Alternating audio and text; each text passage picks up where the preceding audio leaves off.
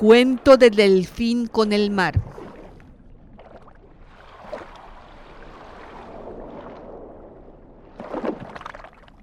Tomás, el delfín, vive en una larga y ancha avenida elegida por los pulpos para hacer sus concursos de baile, favorita de las estrellas para construir esculturas de arena, predilecta de los pequeños peces cebra para hacer maromas y, según opinión de los caballitos, la más adecuada para las carreras.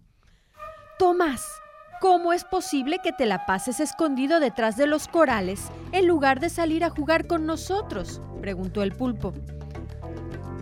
Todos nos divertimos y tú, mirando, mirando. Yo me la paso muy bien, Alberto. ¿Por qué no jugamos a encontrar el caracol más pequeño? No es posible. Otra vez lo mismo. ¿Qué? ¿No tienes imaginación? ¿Por qué no vamos a explorar más abajo? Tomás, callado, empezó a girar con fuerza haciendo que el movimiento circular del agua agitara los tentáculos de su amigo. Mira, Alberto, te hago bailar sin que tengas que moverte. Esto es muy divertido. El pulpo no pudo contener la risa, porque el vaivén de las olas le producía muchas cosquillas. ¡Ay, es divertido! Pero yo quiero hacer otras cosas. Tomás se detuvo bruscamente. Adiós, Alberto, me voy.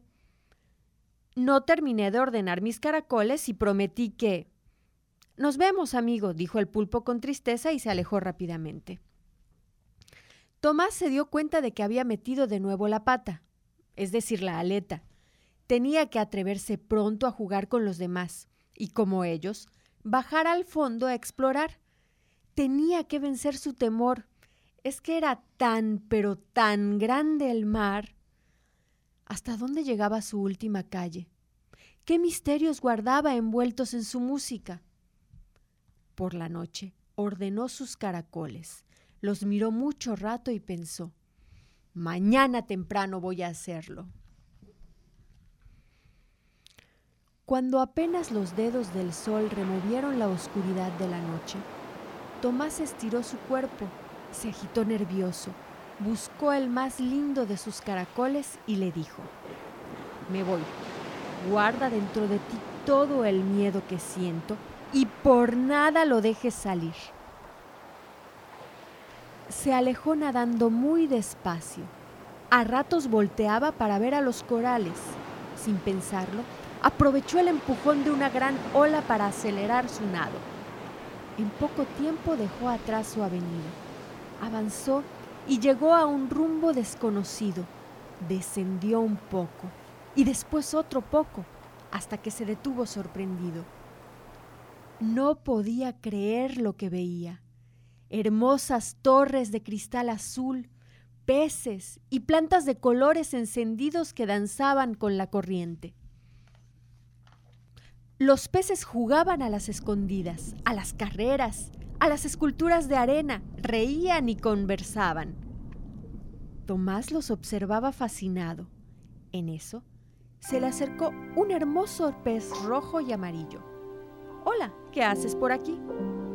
Vine de paseo, Quiero conocer el mar. ¿Cómo? ¿No vives tú en el mar? Sí, pero no lo había descubierto. Tenía temor de alejarme de mi casa. ¿Quieres jugar con nosotros? Sí, quiero jugar. Tomás se quedó varios días en el lugar de las Torres Azules y una mañana decidió regresar a su casa. Hasta luego. Es verdad que no se puede amar lo que no se conoce, les dijo y se alejó nadó mucho tiempo. El primero en divisarlo fue Alberto. ¡Qué tentáculos! ¿Para qué los quiero? Avanzó apuradísimo para darle la bienvenida. Tomás giró rapidísimo formando a su alrededor ondas que se abrían y se cerraban. Mientras los dos amigos reían, el caracol que había guardado el secreto de Tomás miró alejarse el miedo que se perdió para siempre en la inmensidad del mar.